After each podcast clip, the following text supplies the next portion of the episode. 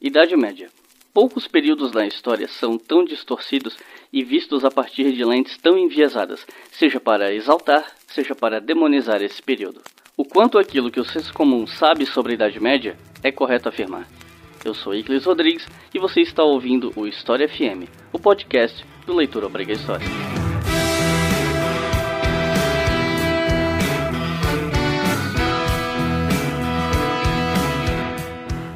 Salve ouvintes do História FM, bem-vindos ao segundo episódio do nosso podcast. E hoje nós vamos falar sobre Idade Média. Afinal de contas, o que você aprendeu e continua aprendendo errado sobre esse período histórico nas redes sociais e afins? Hoje, para falar sobre esse assunto, eu trouxe duas pessoas da área, que obviamente tem muito mais qualificação para falar disso do que eu. Ao meu lado estão alguém que vocês já conhecem se ouviram o primeiro episódio, Rodrigo, se apresenta pra galera. Oi, gente, eu sou o Rodrigo Prates, doutorando aqui da Universidade Federal de Santa Catarina, medievalista, e tô para falar aqui que Idade Média é muito mais que a Europa. E, do meu outro lado, está aqui a professora Aline Dias da Silveira, da Universidade Federal de Santa Catarina e medievalista. Por favor, Aline.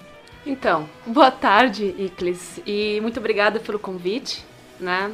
É a, é a, segunda vez que eu participo de um podcast, mas o primeiro foi mais fácil, porque eu falava sobre a minha vida, sobre mim mesma, e não estou muito acostumada a falar né, nessa, nessa linguagem, mas acho muito interessante e cada vez mais a gente tem que investir em novas linguagens. Uh, bom, para me apresentar, tu já falaste, professora da Universidade Federal de Santa Catarina. Sou, então, responsável pela área de História Medieval, mas a área né, se estende até a História Antiga também, também me atrevo né, na História Antiga. E como eu falei para ti antes, ah, não gosto de me colocar dentro de uma categoria, de uma caixa. Eu acho que muito, o conhecimento é muito mais do que isso. Então, o que me, o que me motiva é o conhecimento. Uh, eu percebo também que existem várias motivações né, no mundo acadêmico. Algumas pessoas realmente constroem uma carreira e têm esse objetivo. O, o que motiva é a construção de uma carreira. Uh, meu, o que me motiva não é tanto a construção de uma carreira, mas a busca pelo conhecimento. Então, uh, mesmo me colocando uma medievalista, mas não acreditando mesmo que eu sou uma medievalista, mas alguém que busca o conhecimento. Então, me espalho da, da antiguidade até os dias atuais. Bom, gente, então é isso. Hoje a gente vai conversar sobre esse tema, mas antes vamos para a leitura de e-mails.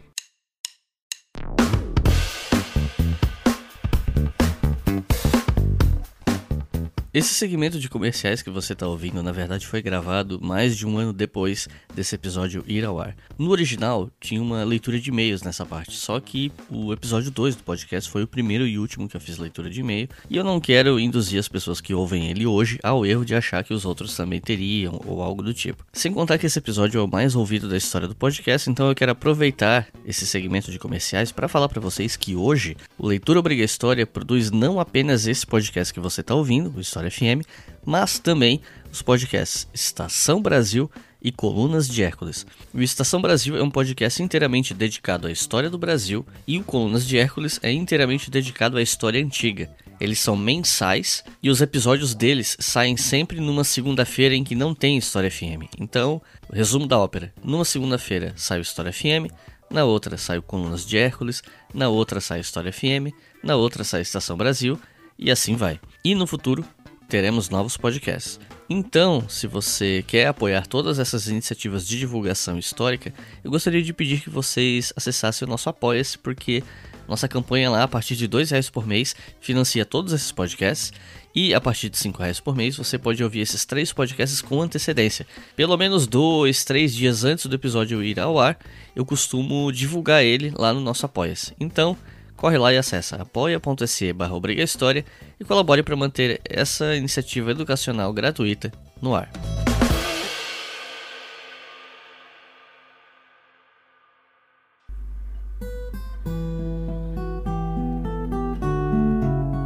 A primeira coisa que a gente separou para debater nesse episódio é sobre o conceito de Idade das Trevas.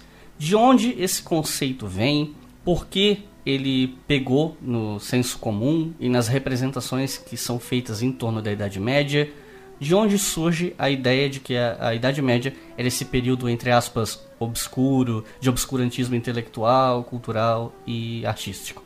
Então, a, a própria, muitos autores colocam que a Idade Média é criada a partir de outros períodos que olham, né, períodos posteriores que olham para esse período e dizem, ah, essa idade foi dessa e dessa forma. São imagens construídas depois do período. Uh, eles mesmos se percebiam como modernos, né? Porque a ideia de moderno é uma ideia do contemporâneo, então eles se percebiam como modernos. E a ideia tem a ver com uma oposição, a relação do iluminismo. Então, aqui, quando tu tenta construir a ideia de um período de luz, tem que procurar uma oposição que seria então as trevas. Só que muitas coisas ali que Voltaire e outros iluministas estão indicando como, um, como algo que seria um atraso, como seria algo da ignorância, são, é algo que está acontecendo no momento que eles estão vivendo, muito menos do que no período medieval. E em relação a isso, é, sobre essa coisa de olhar para o passado e ver uma oposição, vale citar também que a própria noção de idade média, né? Como algo que está no meio. Quem uhum. estuda história meio que já está vacinado em relação uhum. a esse debate, mas é uma coisa que o público geral muitas vezes não para para pensar. Idade média por quê? Meio de quê? Então, uh, Petrarca, no século XIV, já começa a falar do medievo, que ele está olhando... Uh, a partir do século XIV, que dentro de uma cronologia... Uh, habitual se coloca como ainda sendo esse período medieval, mas já a partir do século XIV já se tem, já se começa a ter elementos e que se olha para os séculos passados e se e se começa a buscar cada vez mais aquele passado uh, antigo, né? buscando alegorias de uma outra, de uma reatualização das alegorias do mundo antigo que também esteve presente na Idade Média, mas que toma mais força a partir do século XIV. Então ele fala que aqueles séculos anteriores seria medievo, uma era média entre né, aquele momento que ele está vivendo, que é século XIV, e os antigos. Quando você falou Petrarca, eu juro que eu achei que você ia falar Petralha. é, é, isso que dá ficar muito tempo na internet. É, eu acho que isso é importante frisar, né? Porque eu acho que ninguém um dia tava dormindo, acordou, opa, estamos na Idade Média. Eu sou uma pessoa medieval, eu tô no meio, né? Eu acho que é essa, até se a gente for pensar na, na nas formas de como esse, as, as, pessoas se percebiam no tempo, a gente vai pensar que os, os medievais em determinadas épocas se perceberam muito mais no fim mais como algo novo do que necessariamente no meio, né? Uhum. é a ideia de que eles estão... É, a ideia de medieval, ela é muito mais moderna e contemporânea do que necessariamente atrelada ao período que a gente observa. Né? E eu acho também bom frisar, é, além do iluminismo, é pensar muito do que a gente atrela à concepção de Idade das Trevas está relacionado à ideia da própria Revolução Francesa. Se o iluminismo ele vai avançar no campo cultural, falar que a, a religião, a ciência, a Revolução Francesa ela vai estar tá, a ideia da terra, do controle da nobreza e aqui a ideia do antigo regime, né? No antigo regime nós vivíamos sobre essa opressão feudal, né? Eu acho que isso é importante frisar, né? Ou mesmo a ideia da a Idade Média como o sinônimo da violência. E eu sempre lembro daquela brilhante sketch do Monty Python, que é o aquele jornalista caminhando pela Idade Média e do nada passa um cavaleiro e mata ele, né? É dizer que assim, não, a Idade Média, gente, você tem que tomar cuidado porque não é, você vai tomar uma espadada perdida. Eu acho que essa é, a, é o, esse sinônimo a gente tem que trabalhar. E é pensar justamente, por exemplo, como o que a gente identifica como violência, como uma sociedade violenta, ela funcionava às vezes como uma, pelo contrário, como uma forma de manter a paz. Por exemplo, o que a gente a ideia de vingança privada, né? A ideia do, esse direito de vingança muito comum, não só a sociedade medieval, como a, mas a outras sociedades que entre aspas, muito entre aspas, a gente pode atrelar a, a sociedades tradicionais, muito entre aspas isso é que essa violência ela funcionava justamente como manutenção da paz. Por exemplo, em vez da gente fazer uma guerra entre dois é, dois senhorios, muitas vezes a gente fazia, é, se resolvia com o direito da vingança, ou mesmo a partir mesmo da guerra você conseguia fazer uma manutenção de paz. Então, em vez de ter um cenário de uma guerra civil, ou que eles vão medievalistas, né? hoje em dia esse termo já não está mais em voga, mas a ideia de anarquia feudal, né? que no momento que o Império Carolíngio já tinha se fragmentado, e aquele momento da anarquia feudal, é senhor contra senhor, é aquele cavaleiro passando e cortando tua cabeça do nada, não é. Justamente que essas instituições serviam justamente para manter a paz, para evitar a guerra. Então, era uma sociedade que, aos nossos olhos, a gente pode é, falar que não, isso aqui é uma sociedade violenta, mas esses resquícios de violência que a gente tem são justamente para manter a, a paz. É, eu acho que isso é importante frisar. Com relação ao que você mencionou sobre a Revolução Francesa, também é interessante lembrar que a Revolução Francesa foi bastante hostil em relação à Igreja, né, Igreja Católica. O próprio Michel Vauvel escreveu um livro dedicado exclusivamente a isso, que é Revolução Francesa contra a Igreja. Então, é, olhar para essa Idade Média como culturalmente e religiosamente oprimida pela instituição Igreja Católica, a despeito dos cismas, do, das reformas, era conveniente para esse discurso anticlerical do século XVIII. Né? Então, eu acho que isso a gente pode afirmar que isso contribuiu para essa visão em relação a Idade Média como uma opressão cultural sobre o pensamento, sobre o corpo, sobre o. Enfim. É, inclusive, a própria Aline ela pode falar melhor do que eu sobre isso, mas o Adam Smith, né, o pai do liberalismo, falava mal do ele reclamava do regime feudal, né? Eu acho que é, a Idade Média não era benquista. Tirando os elos românticos que a gente vai observar ainda, né, entre os séculos 18 e 19, vai ver que a Idade Média não era tão, de todo benquista, assim, ainda, é, ainda era essa Idade das Trevas, né, por isso que a gente carrega muito, né, acho que a, a, ponto de que a gente tinha comentado em outros episódios sobre, sobre jogos, né, a primeira era do Age of Empires 2, né, um jogo clássico, se chamava Dark Ages, né, era o momento Sim. da Idade das Trevas até elevar a Idade Imperial, né? a ideia de que se vai, vai da Idade das Trevas a gente chega ao Império. Exatamente. É interessante porque para os medievais, uh, eles são uma continuidade de Roma. E a própria ideia de império, apesar de não ser a mesma coisa que o romano, a ideia de falar num sacro império ou no império carolíngio ainda está a ideia da, da Roma. Né? Então, como no século IX, uh, o, o Carlos Magno é coroado como o imperador da Roma ocidental. Então, para o medievo não tem essa separação eles, eles na, na mente deles tem, tem os reis, sim, mas ainda tem a ideia de império tem, e tem a instituição que nasce no Império Romano, que é que nós, que nós chamamos de igreja, mas na Idade Média não é no mesmo sentido institucional que nós falamos hoje. Igreja é a reunião dos cristãos e ainda não é algo que está solidificado, que é, que é homogêneo, porque Imagina, o cristianismo ele se torna religião oficial do Império Romano no século IV, ainda leva muito tempo para se espalhar no Império Romano, e quando se torna a religião desses primeiros reinos que estão se formando, visigodos ou, ou, ou os, os merovingios e outros reinos que estão se cristianizando, leva muito tempo para chegar mesmo na população. E nesse primeiro momento, é mais uma associação entre esse poder laico dos reis e da igreja, que vai aparecer em Isidoro de Sevilha, que vai aparecer nos escritos do Gregório o Grande, que já é século VI né, começando no século VII, a igreja precisa dessa proteção. Para a igreja não tem essa tal da igreja, não tem exército, ela não tem uma coesão, está dependendo lá do Império Romano do Oriente, o bizantino, que não está dando a mínima para eles. Tem toda uma disputa, o, muitas vezes o Papa acaba sendo, na, o Império Bizantino acaba exilando o Papa por exemplo, então não tem uma grande, não tem, uma, não, não tem essa, essa proeminência como a gente coloca para todo o período medieval e só vai mesmo ter alguma força e peitar esse poder laico dos reis a partir do século XIII. Inocêncio III, Inocêncio IV, e até mesmo com Bonifácio VIII do século IV, a disputa ele com, Franci com o Felipe o Belo, é, o Felipe o Belo consegue com seus, com seus uh, bispos quase excomungar o próprio Papa. então, isso é século XIII. Então, essa questão de uma igreja toda poderosa dominando todo o período medieval é uma generalização que corre um grande erro.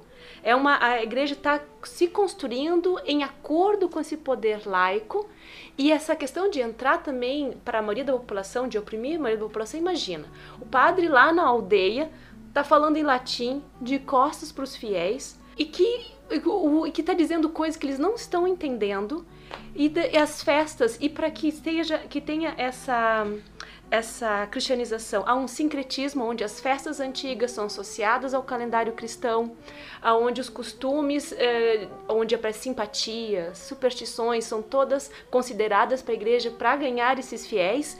Então, se a gente vai ver nas fontes, as pessoas faziam muito sexo, as pessoas aproveitavam muito. E não é isso que as pessoas ah, andavam tudo certinho como a igreja mandava. Eu só sobre esse ponto sobre fazer muito sexo, eu sempre gosto de lembrar é, um. Eu sempre gosto de lembrar de fazer muito sexo. um, um, um monarca aragonês que tinha o. Como você deve saber, os monarcas normalmente têm aquele título, aquele vírgula, né? Jaime, o Conquistador, Pepino, o Breve, é, e você tem Afonso Casto. E ele era casto porque ele. Não porque ele morreu casto, mas porque ele não tem. Aparentemente ele não traiu a esposa dele, ele não tinha outros casos. Então a castidade tá atrelada simplesmente pelo fato dele não fazer sexo fora do casamento. O que significa que se alguém é, se ele tinha o título de o casto por fazer isso, a gente pode supor que os outros monarcas não, que não tinham esse título de o casto faziam isso. Para os parâmetros de hoje, chamar ele de o casto é tipo dar biscoito por fazer o mínimo, seria isso? É, isso, tá dando biscoito. É, entendi. Pessoal, o pessoal foi bem biscoiteiro nessa hora. ok. E quando a gente fala em a religião oprimindo a população e tal, uma coisa que eu vez ou outra eu tô escutando. Eu já cheguei a engajar em discussões com pessoas sobre isso que não queriam aceitar o ponto de vista que eu estava apresentando, que é a ideia das ciências na Idade Média. Porque existe essa concepção de que se não fosse a igreja, a ciência seria muito mais avançada. E a gente sabe que isso é balela. A gente sabe que, assim, vertentes religiosas, indivíduos, às vezes a instituição ela se coloca contra alguns avanços sobre algumas pesquisas. A gente sabe que isso existe. Mas daí a deduzir. Primeiro que é história contrafactual não é história, né? Já começa por aí. A história não é feita de ser. A gente não pode ficar aqui especulando que se não fosse a igreja, a ciência, sabe, carros voadores. Não, desculpa, não é assim que funciona a história. E então eu queria voltar nesse tema sobre ciências na Idade Média, por ser um período que produziu muita coisa que viu o surgimento de universidades ainda que bem diferentes do, do modelo atual, e não só na Europa, isso é importante mencionar, que muitos dos avanços que a gente muitas vezes atribui por, por associação ou ignorância à Europa vieram de outros lugares. O Jack Good tem aquele uhum. livro Roubo da História, uhum. por exemplo, que aponta vários elementos, e as pessoas às vezes não sabem que as ciências na Idade Média eram é, muito mais produtivas do que o senso comum acredita. O que vocês poderiam falar pra gente sobre isso? A gente podia falar a tarde inteira, na verdade. Mas assim, muito do, do, desenvolvimento científico se deu também dentro da igreja, também nas cortes. Sim. Não está só atrelado à igreja, às bibliotecas das igrejas ou dos mosteiros, mas as cortes também, que principalmente a partir do século XI, XII, principalmente as cortes mediterrânicas, por causa do contato com o mundo muçulmano, tiveram muita curiosidade e investiram bastante os patronos, como o Roger, na, o Roger I na, na Normandia, Afonso X na Península Ibérica, mas a gente pode falar de muitos outros, principalmente nesse mundo mediterrâneo, por causa dessa presença muçulmana também no território. Por quê? Porque com a expansão do mundo muçulmano, que chega lá da, na fronteira do que, da, da China, do que era a China, né, com a Batalha de Talas, no norte da Índia, e Egito, e também toda aquela parte que do antigo Império Romano do Oriente, o, que, o acesso que eles têm com o mundo persa, não só o mundo grego, muitos falam do mundo grego, mas a gente fala do mundo persa, né? chinês, indiano, que já tem uma matemática, uma astronomia e medicina extremamente avançada, eles fazem uma súmula reunindo o conhecimento grego, egípcio, persa, indiano e chinês, pensando no papel, o papel vem da China através dos árabes, e tudo isso começa a ferver dentro desse Mediterrâneo e chega nesse, nesse, nessa Europa uh, do Sul. Quer dizer, é algo que mesmo a, essa igreja, que ainda nem está constituída enquanto uma instituição forte, poderia, mesmo se quisesse, impedir. Porque são, são avanços que, de tecnologia que vão ajudar numa produção melhor, que vão ajudar em muitas coisas. E o interessante dessa questão de ciência é definir também o que, que a gente está chamando de ciência. Eu adoro falar sobre isso porque o que a gente está definindo agora como ciência, como a maioria das pessoas, não para para pensar que não é uma coisa natural. Não é assim, olha, ciência sempre foi assim o conceito de ciência atualmente dá baseado num conceito criado numa Europa ocidental, patriarcal, que do século XVI e XVII, XVII principalmente, modelo cartesiano, aristotélico, que vai dividir o conhecimento em diversas partes para poder ser estudado, coisa que na antiguidade, no medievo, o conhecimento era mais integral, né? O conhecimento era algo num todo. Então, tu era, se tu era um médico, tu também era filósofo, também era astrólogo, astrônomo, físico, tanto é que nome físico e médico estão muito próximos, né, na língua inglesa também. Então, o, a ideia de ciência para esse mundo, ela parte de uma filosofia neoplatônica, e a filosofia neoplatônica, que vai se desenvolver no final da antiguidade, durante todo o medievo, nas três religiões monoteístas, cristianismo, judaísmo e o islã, está baseado nessa relação do micro e do macrocosmos e de um conhecimento integrado. O que vai acontecer depois no século XVII é vai prevalecer uma perspectiva aristotélica e cartesiana com Descartes que vai dividir esse conhecimento e que vai perceber o conhecimento da ciência de uma outra forma. Mas são só dois caminhos diferentes de perceber a ciência. Isso não quer dizer que o neoplatonismo acabou. Não, o neoplatonismo continuou e a gente vai ver na filosofia moderna, no século XX, resquícios dessa percepção da relação do micro e do macrocosmo em muitos filósofos e também na ciência. E tem um cara que eu estava lendo, que o pessoal deve, deve conhecer, porque ele faz sucesso por causa daquela série de, do cara que começa a fazer drogas. Breaking Bad. É, aquele, o, o, eu conheço tudo, né? Heisenberg. O ah. Werner Heisenberg. O Werner Heisenberg. Então, quando ele tá, tá, falando de física quântica, ele escreveu um livro que chama Física e Filosofia. E ele começa a falar que para entender a física quântica, deve-se deixar de lado o, a, a metafísica aristotélica e o plano cartesiano e retornar ao platonismo. Então, não é uma coisa nem evolucionista, né? Ah, porque veio o neoplatonismo depois, veio o retorno ao aristotelismo. O neoplatonismo, ele continuou na ciência, inclusive no ocidente, só por... A pergunta, mas por que que vingou essa percepção cartesiana, né, de separação? Porque isso serve ao sistema. Porque se tu quer uma tem a ver tudo com o processo de industrialização da Europa. Porque se tu quer um produto, tu tem que especializar um, um, especializar o conhecimento para que esse produto seja desenvolvido mais rápido. E uma pessoa que tem uma formação mais ampla não isso é, demora muito tempo. Então se especializa o conhecimento para aplicar na, na, na, produção de um, de um produto. E não é interessante que as pessoas tenham uma formação mais humanista e uma formação mais ampla. Então a ideia de uma ciência cartesiana ela serve muito bem ao sistema, como a gente conhece hoje, moderno, do, do, dentro da produção da, da Revolução Industrial. E por isso que vingou mais que o neoplatonismo e também que o humanismo, que pensa o conhecimento de uma forma mais integral.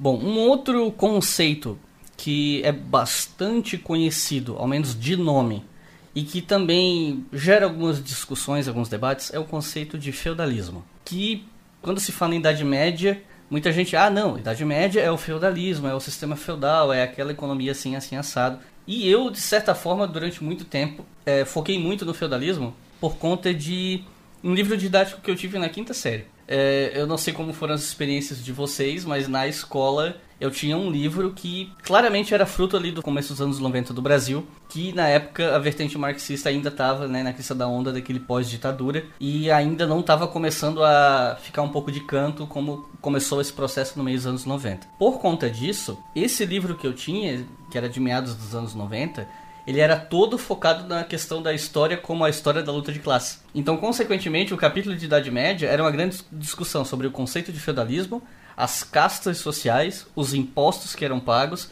sempre a partir da perspectiva da dominação econômica sobre o outro. Então, o outro aqui com um O minúsculo, né? Então, assim, uh, o que, que a gente pode falar sobre feudalismo? Então, a primeira coisa, eu acho que indo um pouco com o que o Iclis tinha falado, é que eu sempre brinco em, em sala de aula, é que, em geral, o, quando a gente olha para um livro didático de Idade Média, somente quando a gente for olhar para é, final, metade dos anos 90 e início dos anos 2000. É, mas hoje isso, esse resquício ainda ele permanece e é dividido em três capítulos.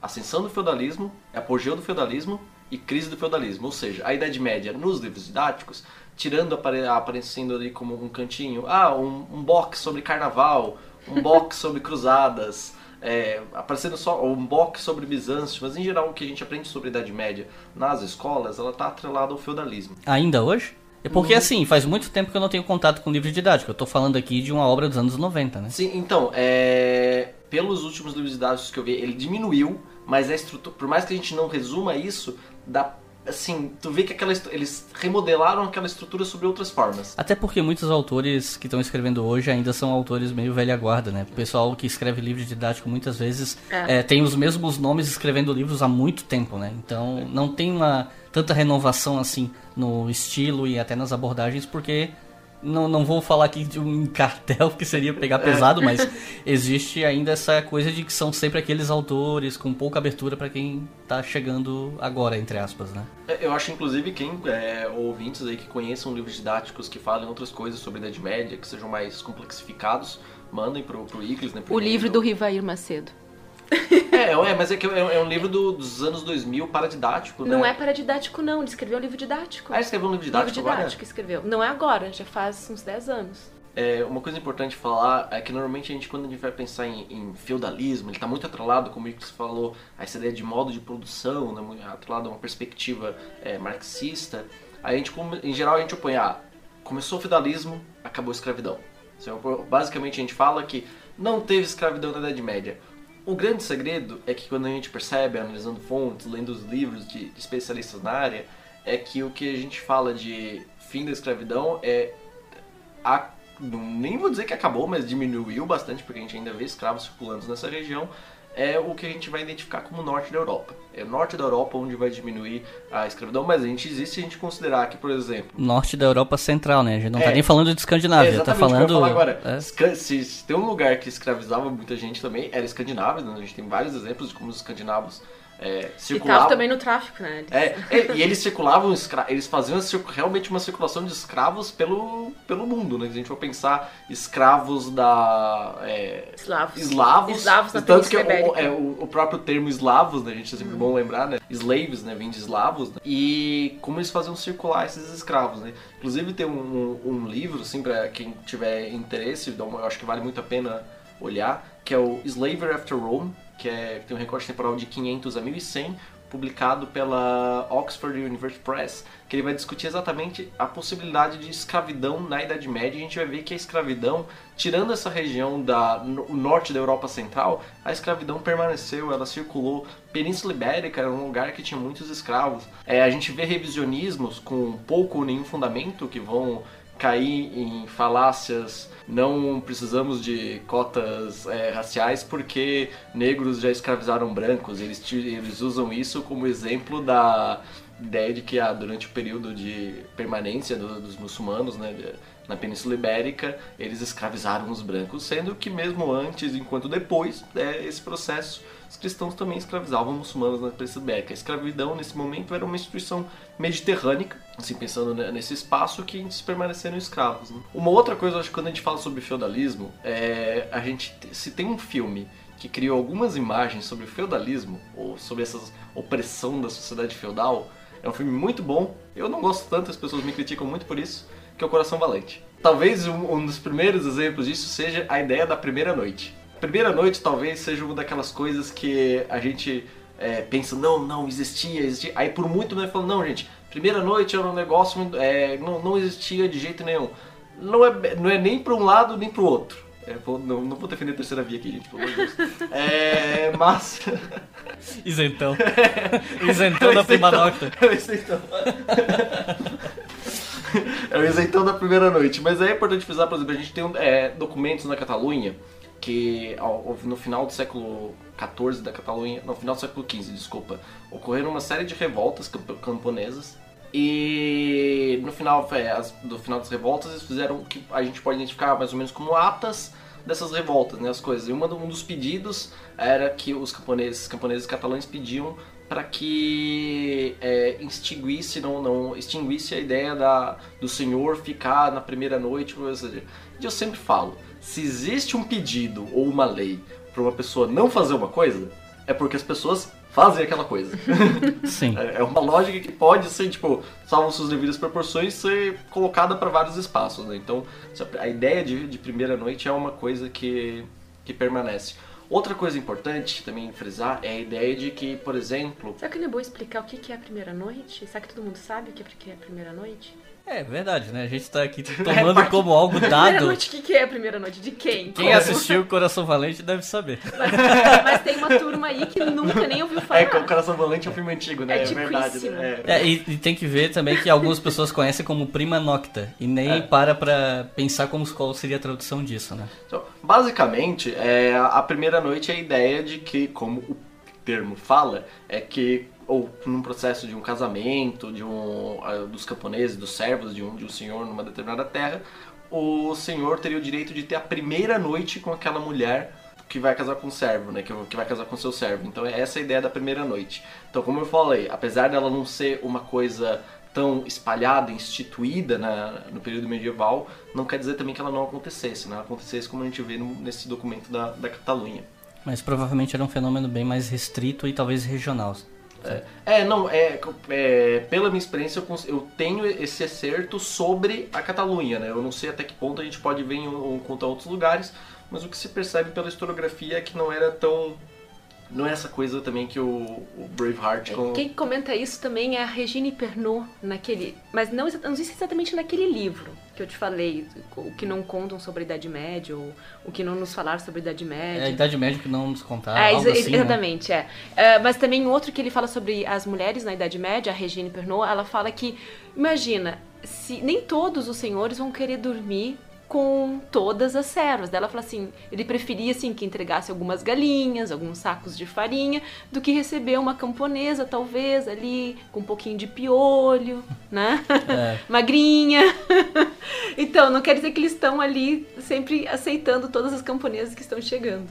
É aquele olhar para a história como uma eterna luta de opressores versus oprimidos e em todas as instâncias da vida, né? A gente sabe que opressão é uma coisa que percorre toda a história Sim, em poder, poder e tudo, mas isso em algumas análises pode enviesar de tal maneira que se cria, que se dá uma dimensão maior a certas coisas do que elas poderiam de fato ter tido num período anterior. Eu posso né? fazer mais um comentáriozinho? Então, claro. Então, disso mesmo que tu falaste, assim, é, isso pode parecer aqui que é algo que um clichê da história, né? Mas tô, não sei exatamente é, quais nos, nos escutam, mas essa questão da macronarrativa e da micronarrativa. É importante uma macronarrativa que dê conta, né? mas também é importante um, trabalhar, reunir e inte integrar uma micronarrativa para entender as diversidades, né? E muitas vezes deixar só a macronarrativa, isso acontece caindo numa generalização tão grande e em modelos que como se pudesse se encaixar em qualquer cultura, em qualquer lugar, como se fosse algo supernatural da humanidade e não observar as diversidades e os casos que estão acontecendo. Então, reunir as duas coisas. Também se ficar só no caso, não tem uma visão mais ampla. Mas uh, a mensagem final é que não se deve deixar uma coisa pela outra, né? Mas reunir as duas. Sim. É, uma outra coisa importante de frisar é a ideia também, essa coisa, essa imagem que a gente tem que uh, esses camponeses e servos assistiam bestializados a nossa impostos e nós não vamos fazer nada e, e, pronto, né? A gente tem que entender que é, é, essa ideia do que a gente entende como feudalismo é uma relação social de dom e contradom, né? Um dá e o outro, o outro recebe. E, isso a gente tem um exemplo interessante que acontece mais ou menos nos séculos 12 e 13 no norte de Castela, em Sarragon. Eles viviam sobre o que a gente vai entender como um regime de benefactoria, que eu acho que é, é uma das graças do nosso português tão próximo do latim, que a gente já pode traduzir como regime de benfeitoria, que é, foi muito caro a ideia ao próprio Brasil colonial, né? Mas, o, mas é diferente também, é bom frisar. Uhum. O, esse regime de benefactoria, como é que ele funcionava? A gente tinha a relação entre o benfeitor, que era aquele, o que a gente pode entender como o, o senhor, né? Que, e esse benfeitor é aquele que entrega a terra frente a um beneficiado. E esse beneficiado tem que prestar um serviço. Em geral, essa ela está atrolada é, em terras temporárias, ou seja, que vai durar só um tempo, terras vitalícias, que vão durar a vida daquele, desse, desse camponês, desse servo, desse, na verdade, desse beneficiado, ou hereditárias, mas a gente tem a maioria delas são entre temporárias e vitalícias. Havia casos, por exemplo, que alguns, é, alguns senhores servos, esses camponeses, esses beneficiados, podiam ter até dois benfeitores, o que gerava alguns problemas, porque às vezes um benfeitor podia entrar em guerra contra o benfeitor, e aí esse beneficiado aí tinha que ter um trabalho para para circular, né, para ver qual para qual lado ele para qual lado ele ia. E aí a gente tem uma coisa muito interessante, que foi no século XIII, a revolta de Sarragum. Qual foi a questão da revolta de Sarragum? É um momento em que aumentam a, as taxas, né, essa ideia de sobretaxa. E é justamente nesse momento de sobretaxa que os, esses, esses camponeses eles vão se revoltar. Porque o problema nunca foi, e aí tem até tem umas, uns trechos da documentação que mostram, né? E esses, é, e esses camponeses se negavam a pagar a, as taxas aos seus senhores. E aí, de repente, aparecia um senhor que prometia é, é, não, não sobretaxar e eles serviam esse senhor.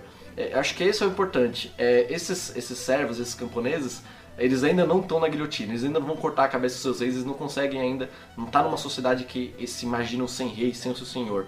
A questão é que existe uma espécie de moralidade da benfeitoria que permite que essas pessoas é, não tenham um problema com essas taxas, que já estão na própria tradição, no próprio costume da sua sociedade, mas a ideia de sobretaxar aí não dá, aí dá problema. Então é, a ideia de problemas com impostos não é uma novidade do nosso tempo, ela já tem e nem tem mesmo uma criação da Idade Média, né? ela tá com acompanha a, a humanidade de algum tempo.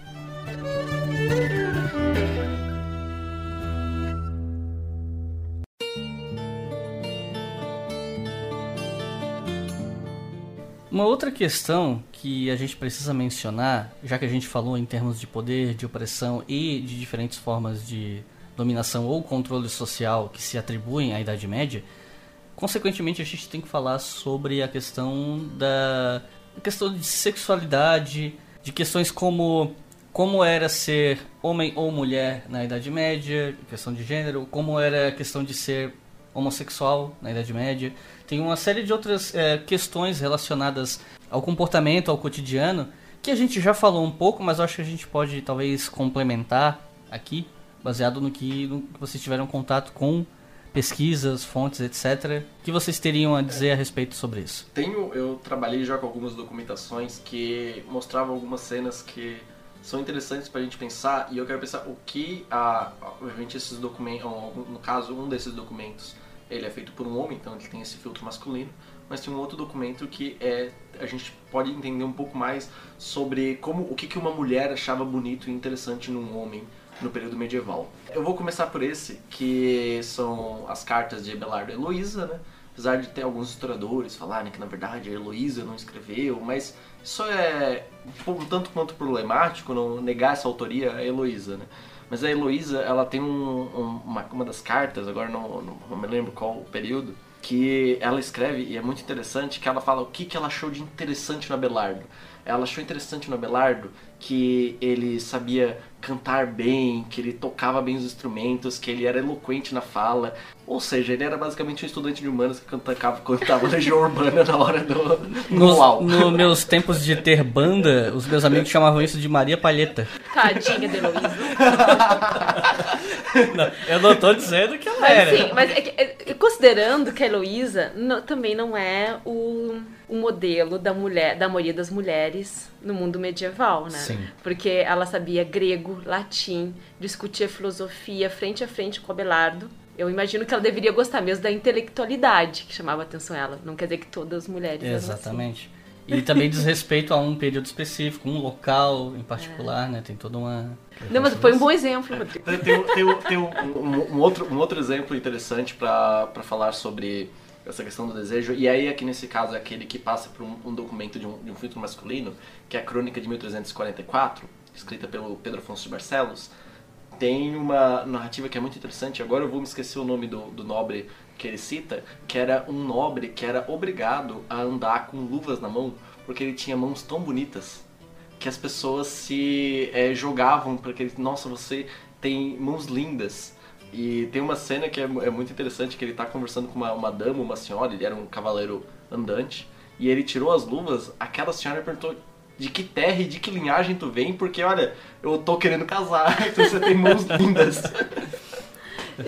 Mas, então, essa questão da. É, é, muito difícil saber exatamente sobre a questão da sexualidade na Idade Média, obviamente, porque é, depende da fonte e não, é, não tem como a gente desvincular nossos próprios conceitos Sim. em relação do que, que é saber como as pessoas se sentiam. Então, é sempre muito delicado. Sim. né? Delicado para um período tão distante do nosso. E a gente agora está falando principalmente de Europa, né? A gente pode misturar um pouquinho e, e se for pensar no mundo muçulmano, no mundo bizantino, só para pensar ali ao redor do Mediterrâneo, e mesmo dentro da Europa, uma Europa mediterrânea, uma Europa mais ao norte, se pensar em vikings, isso vai ter uma diversidade muito grande do que é, daí dependendo da fonte, uh, qual é o papel da mulher naquela sociedade, a outra coisa é como ela se sente naquela sociedade, ou como o homem se vê naquela sociedade, a questão de masculinidade, como o Rodrigo também já trabalhou. Uh, o que, que, é definido por fontes mais uh, oficiais, como se fala na né, historiador, a questão da igreja, como é que a igreja vai definir o que é, o que é mulher, o que é homem e quais são as posições. E o que as pessoas estão sentindo. Então, para saber um, se aproximar do que as pessoas sentem, a gente tem que ir para a poesia, tem que ir para a literatura. E então vai se encontrar muitas escritas femininas naquela época. E escritas também, o que aparece muito, também muitas poesias masculinas, mas o que me parece o que dá um toque, que o eu lírico ali está muito forte no mundo muçulmano. E no mundo muçulmano, talvez pela tradição persa também que vem junto, a questão da homossexualidade é grande. É, então o poeta ele canta, o rei canta o seu amor por um rapaz que é o que ele compara com gazela. Então tem então, então isso não é uma coisa não é uma coisa proibida, uma coisa não, ele canta, é poesia para ser cantado. Então, é, a gente tem uma imagem do mundo muçulmano, né, que muitas vezes pode ficar, a pessoa pode ficar assim surpresa com o que vai encontrar na poesia árabe medieval. Mas porque tem que pensar que não é uma unidade também, né, assim como no mundo cristão, não é uma unidade nem cultural nem religiosa, apesar de todos, ah, eu sou muçulmano, eu sou cristão, mas essa unidade não tem. Nem étnica, como muita gente não, acha. Não, muito menos muito étnica, menos. muito menos étnica. Imagina, então, muito dessa, uh, dessa tradição da poesia, que é uma tradição árabe também, acaba se fundindo com uma tradição persa, né, com uma tradição mediterrânica. E claro que daí tem, tem próprios, uh, por exemplo, quando os almorávidas chegam na Península Ibérica e eles acabam enfrentando os, os próprios muçulmanos que estão lá, da, da, da dinastia Omida, que foram já muito influenciados pela cultura persa, ali também uh, da região da Mesopotâmia, Bagdá. Então eles vão chamar eles de afeminados, porque eles se vestem com seda, se pintam, se entregam à bebida, à poesia, enquanto os almorávidas, que é de uma etnia berbere do norte da África, que são sunitas e que também estão estão, estão pregando um, a, a, seguir a, as leis da Suna e do, e do Alcorão, proíbem a bebida, se tem que vestir sempre de preto né? Se, e não e, e daí a tolerância diminui, né? Daí esse é, esse é um outro, uma, outra, uma outra história, mas que eu quero dizer que mostrar essa diversidade de fontes, essa diversidade cultural, étnica, mesmo dentro de, de uma coisa que a gente fala assim, ah, o mundo islâmico, ou o mundo árabe, ou o mundo cristão.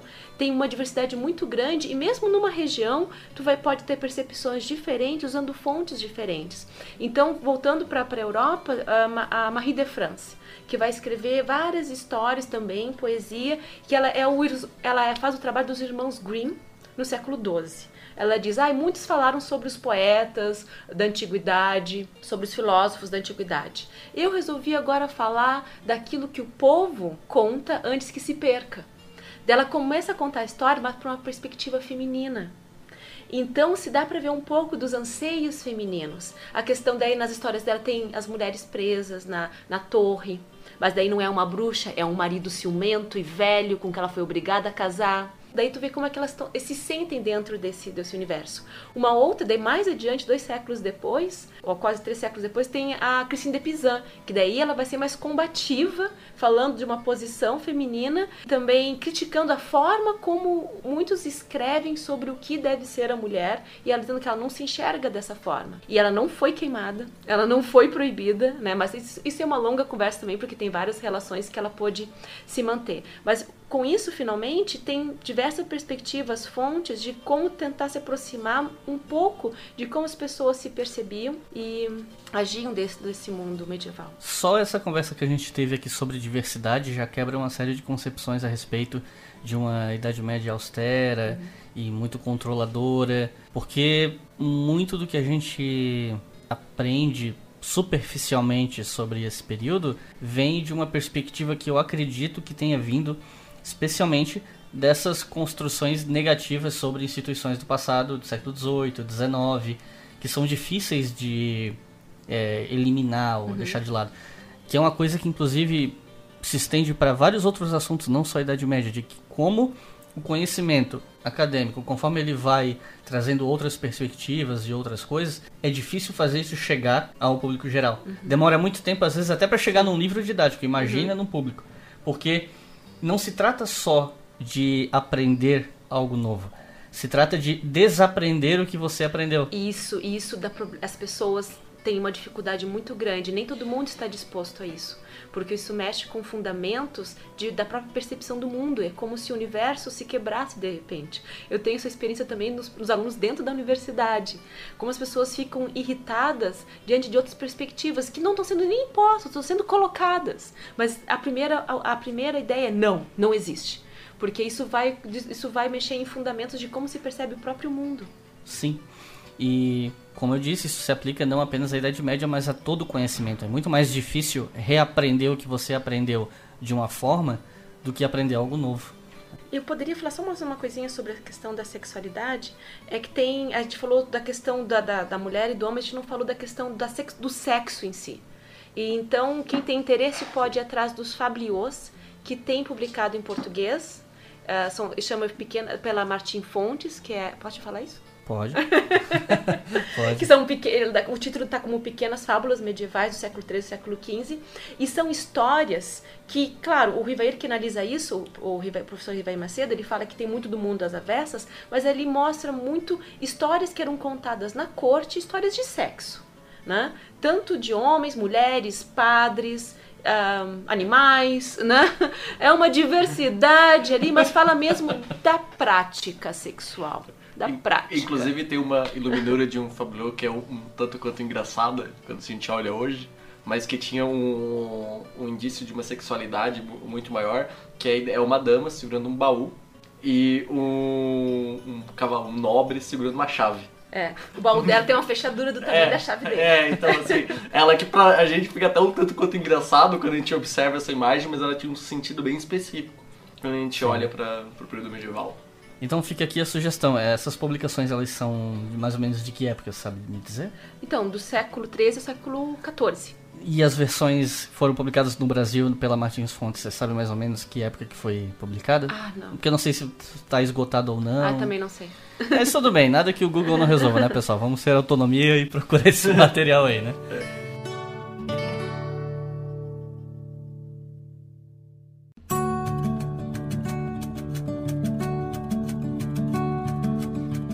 Chegamos então à terceira parte do programa, onde a gente vai falar sobre essa oposição entre a ideia de Ocidente e Oriente, que dá pano para manga para falar até século XXI. Mas vamos tentar nos conter dentro desse período medieval, apesar das várias conexões que a gente é obrigado a fazer com relação ao presente, vocês vão entender. Mas primeiro, vamos ouvir a pergunta do espectador no quadro Vox Populi.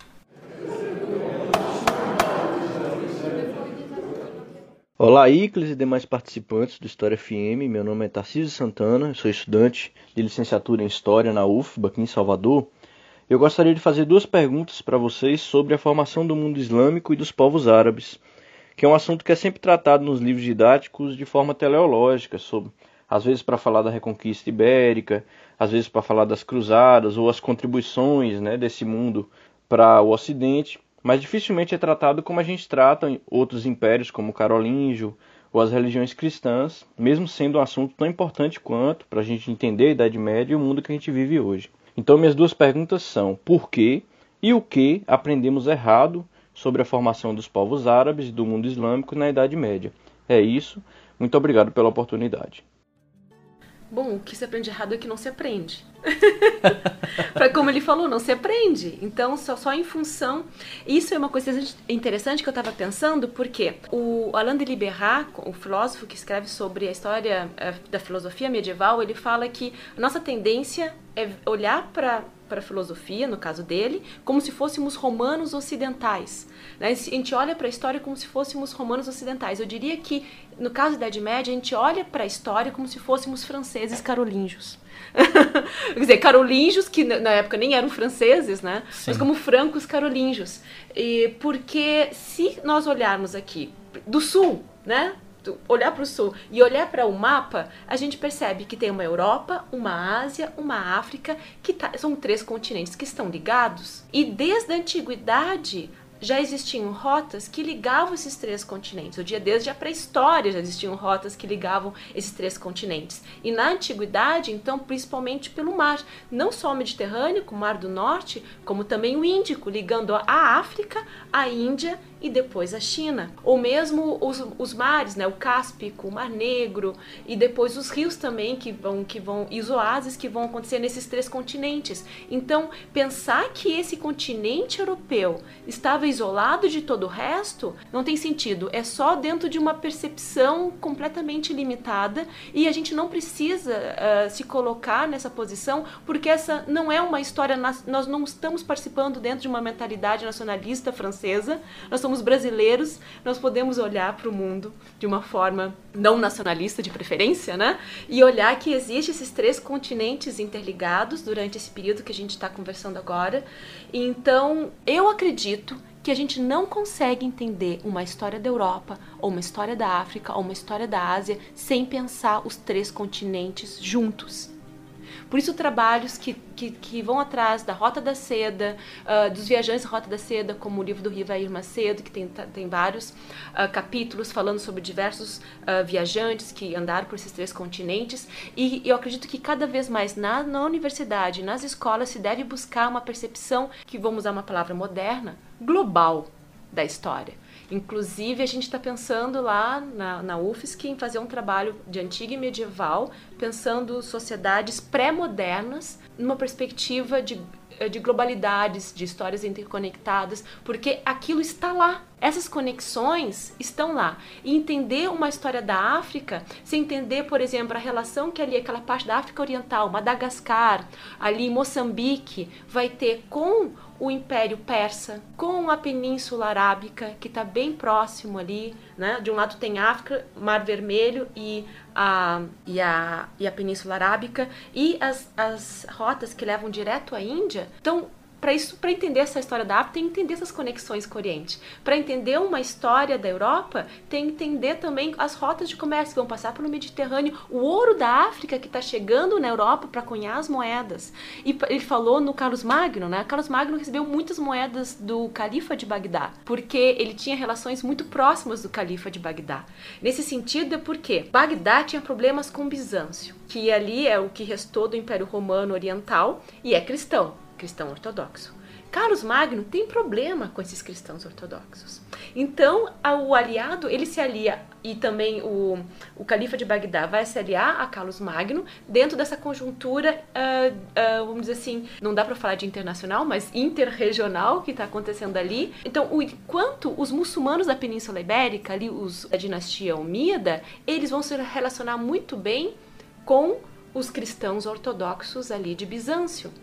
Né? Porque quem é que está do lado desses uh, muçulmanos da Península Ibérica?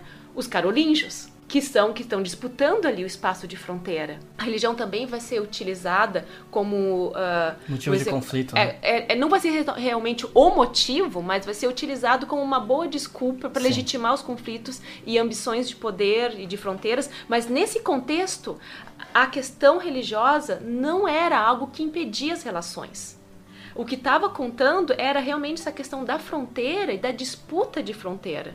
Então tu podia te aliar com, com uh, um soberano de uma outra religião se isso fosse te trazer benefícios. E, inclusive, sobre essa questão de conectar esses três continentes e pensar a história com eles conectados, a gente não só tem que levar em consideração que a história que a gente aprende sobre a Idade Média é muito focada na Europa, mas também que quando a gente fala de contatos, isso foi até estava uhum. na pergunta, é, os contatos são sempre mostrados a partir do conflito. Então, por exemplo, as cruzadas, acho que são talvez os eventos históricos mais citados de contato entre uhum. esse tal mundo cristão e o tal mundo muçulmano, uhum. como se fossem duas coisas bem separadinhas e homogêneas, dois mundos se colidindo. Então, quando se você reconhece o contato, quando você reconhece que o mundo é maior do que isso, se dá a partir do conflito. Só porque houve o conflito, porque esse contato foi mais uh, violento. E a gente não reconhece esses outros e, essa história conectada a parte do conflito, né? Fora isso. E tem, tem uma coisa que eu acho também importante frisar, é o que está por trás, eu acho que retomando a pergunta do, do ouvinte, então por que que a gente, por que de fato a gente não estuda uma dinastia de algum, de algum espaço muçulmano do mesmo jeito que a gente estuda os carolíngios, porque a gente sabe quem são os carolíngios, mas a gente não consegue identificar outros espaços. Tá na própria ideia do que, que a gente deve estudar como história. E a gente, por exemplo, por que, que as pessoas ensinam, é, porque no, hoje em dia tem uma série de discussões, mas qual, qual é o motivo de ter Idade Média e Idade Antiga? Por que tem Roma? Por que tem carolíngios no, numa história que a gente ensina aqui no Brasil? Porque a ideia é que, não, não, eles estão próximos da gente, eles têm vínculo com a gente. Do mesmo jeito, por que, que se estuda só o, os muçulmanos no momento de cruzadas? Porque é o momento que esse, se estabelece pelos vínculos. O problema tá quando a gente está numa história que ela só faz sentido quando a gente pensa pelos vínculos. Ah, eu só vou estudar isso porque isso tá ligado à minha história. A gente poderia chamar de é, esse é o grande problema de uma história que seja ocidental cêntrica, Brasil cêntrica, que é um debate que já foi desenvolvido nos últimos anos, né, que teve uma, uma série de problemas aí na questão do composição do currículo escolar, que a ideia é que a gente não pode estudar uma coisa só porque tem um vínculo com nossa nacionalidade ou com nossa identidade. A gente tem que estudar as múltiplas experiências humanas, né? É, isso é interessante, porque a própria ideia, pensando a ideia de consciência enquanto humanidade, se a gente for pensar, pensando no Husserl, muitos, muitos estudantes de história que acabam lendo o Ian Husserl, principalmente na, na parte da, do, das didáticas e tudo mais.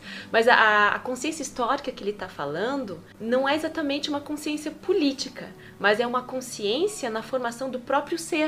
É uma consciência de tempo é uma consciência de experiência de tempo. Então a história não é algo só para te ter um conhecimento de algo que aconteceu no passado. A história, ela te possibilita tu ter uma, tu alargar tua consciência, tua experiência de tempo e te colocar numa experiência de tempo da humanidade. Uma pessoa que não conhece a história em geral da humanidade, ela talvez ela viva, é, eu, eu me coloco dentro de uma história da minha família, conheço até a minha avó, até três gerações. Ela constrói uma consciência dela mesma a partir disso. Se ela expande essa consciência para séculos da humanidade e se coloca como essa experiência da humanidade é uma experiência que a constitui também, a consciência dela de próprio ser é potencializada. E, e, a história é isso, é uma consciência enquanto humanidade não enquanto brasileiro, contra a América Latina. Então, a história da China, eu gosto de falar sempre, a história da China também me pertence. A história da, da África me pertence muito, mas não só porque eu tenho antepassados africanos, mas porque é uma história da humanidade. E acho que isso é para mim me pega bastante, né? Enquanto humanidade, não enquanto porque tem a ver com a minha família, com os meus descendentes ou algo assim. E também tem uma outra coisa, mesmo que a gente queira pensar a partir de um viés utilitarista, ainda assim a gente pode justificar esse tipo de coisa. Porque, por exemplo, a gente vive hoje em um mundo muito conectado, onde as distâncias diminuíram muito, não apenas pelos meios de comunicação, mas pela, pelo maior acesso aos transportes. Né? Então, as pessoas viajam mais, transitam mais, se encontram mais e esses encontros se refletem não só nas experiências individuais, pessoais, mas também em questões políticas, econômicas, culturais e por aí vai. E nesse momento, desses momentos de cruzamento de experiências ou conflitos e afins, você precisa entender esse outro, com o maiúsculo, para entender o próprio conflito no que você está observando ou no qual você está se inserindo. É entender a perspectiva desse outro para entender o porquê que o conflito existe e talvez buscar uma resolução. Porque tu falaste outro, eu me lembrei, daí volto para um, um, um, exemplo da, da Idade Média, essa questão do quando o outro se torna o nosso. Porque tem, a, tem o Rodrigo Jimenez de Rada. De Rada, é. O Rodrigo, que ele foi, foi de tudo, né? Ele era bispo, ele lutou na Reconquista, uh, ele foi cronista, escreveu sobre a história de Espanha, era de um tudo. Então ele escreve sobre a história, a história arabo, que seria a história dos árabes, e utiliza a fonte em árabe, porque ele lia árabe, está ali vivendo num contexto de Península Ibérica. E daí, quando ele se refere à dinastia Omíada da Península Ibérica, ele fala de nossos árabes quando se refere aos, almorav, os almoradas e almorávidas, que ele está lutando contra os almoradas, que é os berberes que estão chegando do norte da África, que também são muçulmanos, ele fala aqueles bárbaros, aqueles, uh, aqueles criadores de ovelhas. Então, ele, então, não é uma questão religiosa aí, né? Os dois são muçulmanos, mas é um momento que o outro se torna nosso, são os nossos árabes que constituíram a nossa terra. E ele está escrevendo no século XIII. Eu não sou arabofóbico, tenho até amigos que são, é tipo isso? ele, mas ele não estava tentando se legitimar. Não, não, eu sei. Mas assim, eu só queria também falar uma coisa, tu falou do contato. É muito mais que contato, muito mais transcende muito. Por exemplo, os califas omíadas da Península Ibérica, alguns eram loiros de olho azul, porque eles casavam com princesas francas. Isso não interessava na questão política e diplomática. Casamento sempre esteve dentro dessas questões diplomáticas. Então, tu casar tua filha com um califa podia dar muito uh, podia dar muito status para ti uh, tu podia circular dentro de um outro universo questão comercial o que tu poderia conseguir com isso? Então os, o califa muitos califas de Bagdá eram loiros de olho azul, porque as mães eram princesas francas ou do norte da Península Ibérica. E quando, no, antes da Reconquista ali, que a gente chama de Reconquista, né? Mas assim, século X até século XI, o que os reinos cristãos do norte da Península Ibérica ainda estavam brigando entre si, eles pediam ajuda para o califa iam lá pedir ajuda pro califa, ou porque estavam doentes, os cronistas, ah, porque ele estava doente, foi lá pegar a medicina, né, do califa, falar com o médico do califa, ou foi pedir dinheiro para lutar contra outros reinos cristãos.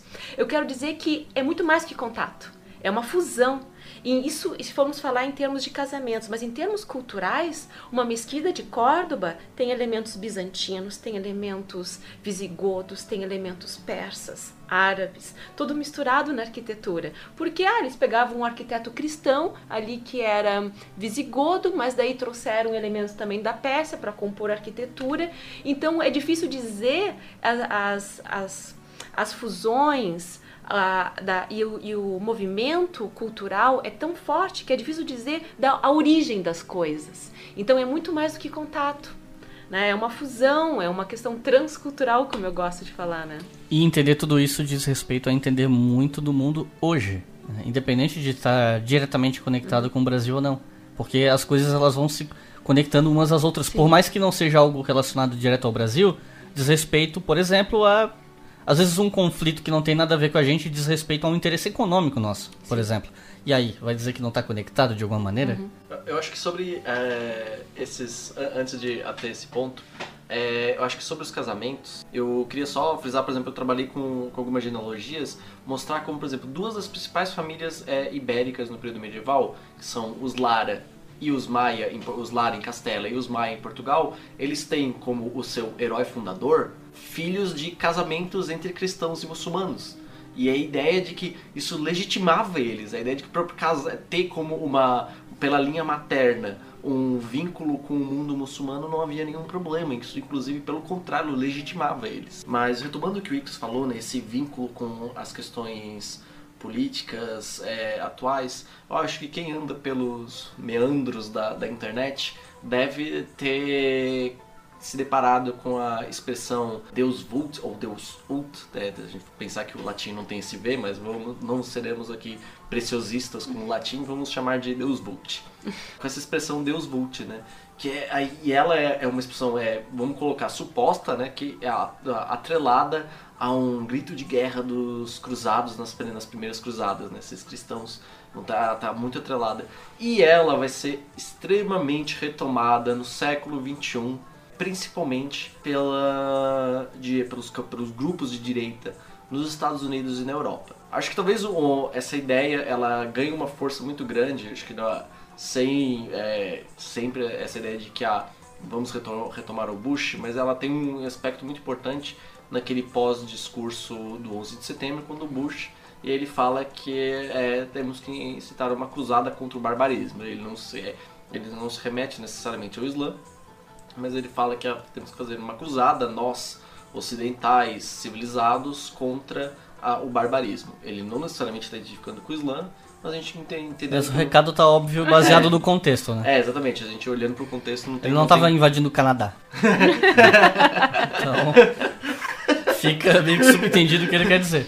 E, isso, esse, esse movimento ele vai ganhando muita força no, é, no, nos Estados Unidos e na Europa. A gente hoje vê com a questão da, da imigração, dos exilados, dos refugiados políticos, né, da, das guerras. Então ela acaba ganhando muita força nesse movimento islamofóbico. E por incrível que pareça, isso ele, ele não se restringe ao Brasil. Essa idealização do Deus é, não se restringe ao Brasil, não se restringe aos Estados Unidos e à Europa, na verdade, por incrível que pareça. Ela também está presente no Brasil. A gente vê, por exemplo, na, durante no, no final da, da, eleição passada, no segundo turno, com o resultado, a gente vê, por exemplo, uma pessoa tweetar que. Deixa eu até aqui ver, abrir o, o tweet da pessoa uhum. para eu fazer ipsis literis. Está decretada nova cruzada. Deus volte. E aí é interessante já, mas como assim? Cruzada. É a expressão Deus volte, ela em geral ela está associada ao no século XXI a ideia do contra a islamofobia, né? Mas vamos pensar, não, não.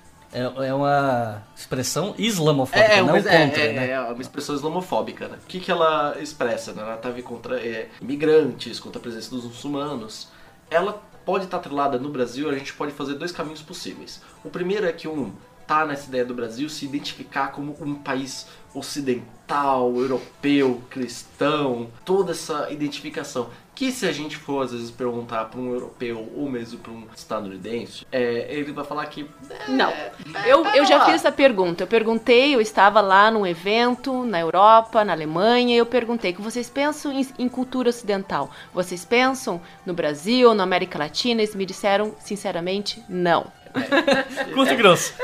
Então, é, esse é um, é, é um, espaço que, tipo, a direita brasileira, né, a gente vê, vê muito isso acontecendo no, país, né, acontecendo isso muito, elas têm essa identificação com essa cultura ocidental. E como a gente viu, o que, na verdade, normalmente a gente atrela a cultura ocidental, que são, seriam os europeus, eles mesmos não identificam a gente enquanto de, de tal maneira, né? Vamos lembrar do choque de civilizações do Samuel Huntington, que quando ele vai dividir o mundo em oito civilizações gerais, a América Latina não é o Ocidente né? Vamos lembrar disso aí. o, e a outra expressão, e ela acaba fazendo muito mais sentido, quando a ideia dessa cruzada ela se estende até contra a ideia de própria esquerda. Isso é uma retórica que a gente já tinha até na própria ditadura, que era a ideia de vamos fazer uma cruzada contra os comunistas, vamos expulsar os comunistas. E não, não só isso, não, não tá atrelado só a questão da expressão cruzada, né, de fazer um grande movimento contra um seu um inimigo. Não só isso, é porque se a gente for parar para pensar na questão problemática dos refugiados na Europa, de todo o conflito que se tem gerado e de todos os problemas que envolvem isso, politicamente falando, quem são os grupos que costumam ser mais é, condescendentes ou favoráveis à vinda de refugiados? É a esquerda. É a esquerda. O campo da esquerda, não necessariamente todo, não vou falar por todas as vertentes que existem, mas em geral a esquerda é mais favorável. Por uma série de questões relacionadas tanto ao que faz esses refugiados irem para a Europa, mas também por um, um, olhar diferente em relação a esse outro, né? E em geral é a direita que se opõe a isso, porque coloca esse fluxo de, refugi de refugiados como algo problemático para a economia, ou diz que vai acabar com as raízes cristãs da Europa e a nossa cultura e vai tudo se misturar e aí sempre se apela para a questão de ah, porque esses esses refugiados estão vindo para cá e eles estão estuprando nossas mulheres. Aí conecta com uma honra super masculinista de ultra protetora da, da mulher como uma figura que tem que ser protegida pelo macho alfa que tem que se tem que ser o guerreiro que vai proteger essa sociedade. Enfim, é, um, é um, uma discussão muito complexa, daria um episódio inteiro. Mas eu acho que é importante ressaltar isso. No cenário político atual, em geral, costuma ser a esquerda que mais se posiciona a favor desses refugiados. E uma parte da direita liberal, mas aí existe toda a discussão de que ah, a esquerda acusa esses liberais de ah, vocês gostam porque é mão de obra barata. E aí o pessoal vai se contrapor e falar que, olha, independente dessa questão, a gente está de braços abertos. Então é mais complexo do que só direita e esquerda. Mas, em geral, funciona dessa forma. E, consequentemente, se atrela islamismo, a palavra islamismo e tudo que circunda isso, à esquerda, a ponto de blogs de proselitismo político liberais no Brasil, cujos nomes eu não vou citar porque eu não quero nem fazer propaganda desse monte de porcaria, e eu não estou falando de todos, mas de alguns específicos, a ponto de eles associarem até o Estado Islâmico como um grupo de esquerda. Chegar, chegar, ne, chega, não, chegam nesse absurdo. Porque, ah, é porque é autoritário, porque é isso, porque é aquilo, e a esquerda defende os muçulmanos e, e faz Mas toda... isso é o problema de generalizações, colocar tudo no mesmo saco. Ei, não vamos Mas- esquecer do Império Romano Socialista, né, gente? Esses grupos são os É. mesmos que fazem isso, né? Mas aí é que tá. Isso não acontece por, por ignorância. É de caso pensado. É? vender um discurso de demonização da esquerda como libertina, permissiva, que vai acabar com a nossa Que cultura. come vai... crianças. É, é, então, essa, essa coisa de que vão acabar com a nossa família, vão acabar com a nossa cultura, nossas raízes. E isso me lembra um texto muito interessante do Paul Vane naquele livro Como o Nosso Mundo se Tornou Cristão, que tem um apêndice onde ele fala sobre isso, que olha, o pessoal gosta de dizer que os valores cristãos da Europa fizeram com que a Europa se tornasse hoje esse lugar onde os direitos humanos costumam ser mais valorizados, onde há mais liberdade, onde há mais tolerância, etc. Ao contrário de outros lugares como esse mundo muçulmano, violento, opressor. E aí veio o Poveni e fala, olha, não foi o cristianismo que reformou a Europa. Foram os valores europeus do século XVII, XVIII que reformaram o cristianismo. Foi o contrário. Exatamente isso. E- Exatamente. E isso é algo inconveniente para esse discurso que quer colocar essas tais raízes cristãs, que a gente poderia ir noite adentro falando disso, é, é um dos problemas desse argumento.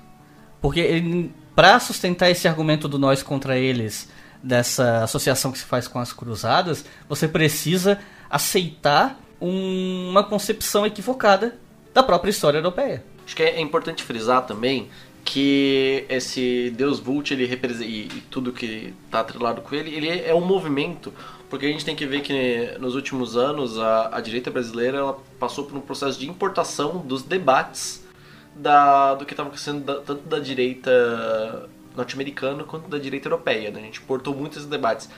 E Deus Vult veio num bolo, e o Deus Vult, é por isso que eu falo, o Deus Vult ele é muito engraçado essa importação dele, porque ele não faz sentido para a realidade brasileira. Então, é, é, só mostra como ela é, foi uma importação com pouco debate. No, se, opa, se a, alguém na, na Virgínia tá falando que é pra gente ser contra ó, os, os islâmicos, a gente vai ter que ser contra, né? E depois que o negócio vira meme, já era, né? Pra muita gente até o sentido da coisa se esvazia. Não se interessa mais se faz sentido ou não faz. É uma questão de identificação de grupo. é o, o sentido de pertencimento a um grupo político que defende uma determinada coisa, mesmo que não faça sentido usar essa expressão ou fazer essa conexão com as cruzadas. Mas outra coisa que a gente também não pode dizer é que a, a direita não é, o uni- não é o único grupo político né, que faz essa idealização da, da Idade Média, né, que utiliza a Idade Sim, Média. com certeza. A, a esquerda, ela também faz isso. A gente não é, é, quantas vezes a gente vai a, atra- ouvir a ideia de que, por exemplo, nos últimos anos, quando tanto o executivo quanto o legislativo tinha algum projeto poli- algum projeto que vinha falava assim não se esse é projeto for, se esse projeto for aprovado a gente vai voltar para a idade média Sim. é, no final das eleições a gente estava ouvindo muito isso, a gente vai voltar para a Idade Média, a gente vai voltar para a Idade Média. E aí até teve uma, uma série de, de charges né, feita pelo André Dahmer, que ele chamava de o Brasil medieval do século XXI. Né? E aí tem algumas que é, mostra né, um, um, cavaleiro, né, com, é, com vestimentas brancas e uma cruz vermelha, né? Ele está identificando o que no nosso imaginário é um templário, né? E aí ele fala, ah, vamos sair de moto para bater em alguns gays? Aí um outro, uma, um outro cavaleiro, mas com a mesma vestimenta, desculpa cara, tirei o dia para invadir e destruir o terreno de Umbanda.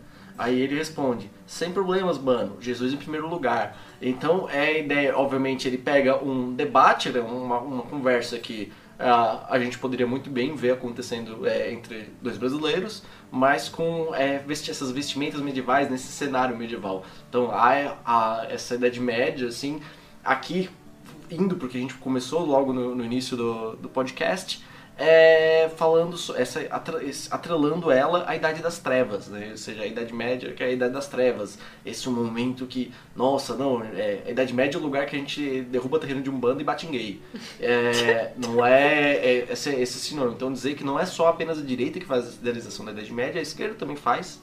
Só que em sentidos opostos, né? Quando a direita idealiza como uma era de ouro, a esquerda demoniza como um período terrível da história. E não, mas ainda também tem um outro detalhe que a esquerda também ela faz um, outro trabalho né, é, que é interessante mostrar. Por exemplo, você vê muita, muitas páginas de esquerda no Facebook compartilhando coisas de páginas é, vinculadas à história e cultura muçulmana, falando que a, é, a cultura muçulmana, por exemplo, a questão de ciências, matemática, física, e mostrando, olha, gente, vocês ficam valorizando só o cristianismo, olha o que o islamismo também já fazia. Mostrando, é, então mostra, é, tu tem essas múltiplas apropriações, tanto da esquerda quanto pela é direita. É porque a gente da... também não pode analisar direito, fazer de forma binária direita e esquerda também, Sim. Né? É, quando a gente está generalizando aqui, a gente está mais é, fazendo de uma forma que as pessoas identifiquem esses discursos uhum. que elas estão vendo na internet. A gente sabe como até falei agora há pouco sobre a direita liberal na uhum. Europa. Que, Sim, então, né? isso que eu queria dizer, porque eu estava em 2015, passei um ano lá na Alemanha. E daí foi bem, a gente chegou em agosto bem com a grande onda dos refugiados. E o Partido Liberal, que não é o de extrema esquerda, Sim. o Partido Liberal é bem, eu não, a sigla dele é bem louco porque é, porque é, é em português parece filho da puta. É FDP. É, o Partido Liberal, a sigla, alemão, a sigla dele é FDP. É. Então, eles, eles concordaram que seria muito bom para a economia alemã. Eles estão precisando de mão de obra, tem um problema enorme com a, com a questão da previdência deles, porque mesmo com os estrangeiros que já têm lá trabalhando, quer dizer, ou as, as gerações que já estão lá trabalhando, não vão dar conta de pagar daqui a 20 anos a previdência social. Então está sendo ótimo, eles podem até receber mais. Então eles não estavam contra o recebimento, só queriam que fizesse de uma forma que fosse bem feito. Então, e que a Angela Merkel é do CDU. É, não, e nesse não, contexto, não. eu vi uma vez um meme falando que assim, ó, é, que, que, terminava com a hashtag Deus, Deus Vult, que era vamos fazer uma cruzada contra a comunista Merkel. Ah, e, e, aí... Não, é isso que lembrando que então, a, a, Merkel é uma direita cristã na, na, na Alemanha. E ela estava e ela foi chamada pelos refugiados de a mãe, a grande mãe, porque ela, ela ela recebeu eles. Como eu disse, como eu disse essa questão de direita e, esquerda, ela é de é. fato mais complexa do que isso. E eu citei o exemplo dos liberais alemães, por quê? Porque eles são, de fato, uma centro-direita, mas para nossa direita brasileira, eles são praticamente comunistas. E esse é o ponto. A nossa direita bebe mais da direita mais extrema e mais conservadora de Estados Unidos, Europa. Tem isso também. E, e foi muito engraçado como os, nas últimas eleições da Alemanha, eu assisti em casa, né, à tarde lá, assisti todas as eleições, uh, os liberais faziam questão de não fazer nenhuma coli uh, com, uh, coligação com os de extrema esses de extrema que eles associam ao, ao, fascismo. Então eles faziam questão, não, nós não temos nada a ver com isso. Eles até, o pessoal ali do, da alternativa para, para a Alemanha, né? Eles dizem, ah, não, quem sabe, não, não queremos nada com vocês. Os liberais brasileiros podiam aprender com isso, né? Boa parte deles. Eu sei que eu tenho muitos espectadores liberais e eu sei que alguns deles, inclusive, concordam com a gente, sabe?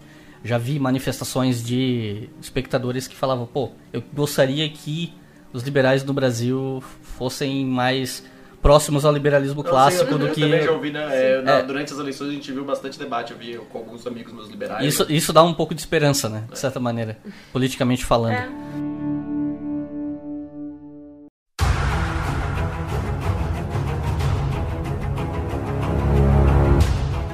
Bom, gente, então a gente está se encaminhando aqui para o final do programa, mas, como de praxe, baseado no episódio anterior, se vocês ouviram, a gente vai encerrar o episódio com sugestões de leitura. A primeira sugestão que a gente vai passar, na verdade eu vou passar a palavra para a Aline, uhum. é de um livro que está esgotado, é bastante difícil de achar, mas é interessante que vocês conheçam, saibam da existência dele, porque qualquer oportunidade que vocês tiverem de adquirir esse livro, ou supondo que ele seja relançado, vai valer muito a pena a leitura. É, é o livro. O título não é. O próprio autor não gostou muito do título, né? Que se chama O Mito das Nações. É do Patrick Gary, que é um medievalista norte-americano. E tem uma posição bem crítica. E o que a gente estava conversando aqui é exatamente porque ele coloca, desde a introdução, como que a, a história medieval e também tardo-antiga foi utilizada no século 20 e 21 para legitimar ocupações, para legitimar posições políticas e como que isso foi construído e não é realmente o que as fontes estão colocando. Então, é um livro que eu sempre utilizo na, nas minhas aulas. Um outro livro seria um livro que fala sobre o conhecimento, sobre a filosofia na Idade Média que eu gosto muito, que é do Alain de Liberat, esse é mais fácil de conseguir, que é a filosofia na Idade Média. Ele começa por Bizâncio. E ele fala dessa questão de, para entender a Idade Média, tem que puxar o tecido de leste a oeste, de norte a sul. Então ele começa pelo Oriente, falando da filosofia. O outro livro, que é do Rivair Macedo, as, uh, Os Viajantes da Rota da Seda, porque tem vários capítulos sobre diversos lugares da Europa, África, Ásia, chegando até a China, Europa, falando então dessa conexão entre os continentes. E Rodrigo, eu sei que você tem uma sugestão também. É o outro livro que eu queria indicar, já que a gente estava falando sobre é, cruzadas e guerra, entender aqui um, um, livro recente lançado por um medievalista brasileiro, Leandro Rust, é, Bispos Guerreiros, Violência e Fé antes das Cruzadas. Ele foi lançado pela editora Petrópolis do ano passado ainda, então vocês vão encontrar ele é, de maneira fácil. Então é isso, pessoal. Muito obrigado a todo mundo que ouviu, que baixou o podcast, que está ouvindo nesse momento, que está divulgando. É uma iniciativa ainda bastante recente e eu conto com a colaboração de todos vocês. Inclusive vocês que estão ouvindo no YouTube, né? Passem adiante, porque é a plataforma é bastante acessível. Muito obrigado, Rodrigo, muito obrigado, Aline, pela presença. Obrigada. Espero poder contar com vocês em outros episódios sobre Idade Média no futuro, porque tem muito que se falar sobre. Ai, mas eu não falo só sobre Idade Média, pode me chamar para outras coisas também. Chamo, pode deixar. Fala de um pode tudo. deixar. Mas quando eu for falar de Idade Média, eu tá. quero gente que tá. entende do assunto. Então, é, no mínimo sobre isso uhum. é presença garantida, assim espero. Querem fazer alguma consideração final? A Idade Média não é só Europa, né, gente? É, isso aí. Eu faço as minhas, as tuas, as tuas palavras, minhas palavras. Então é isso, pessoal. Muito obrigado e até a próxima.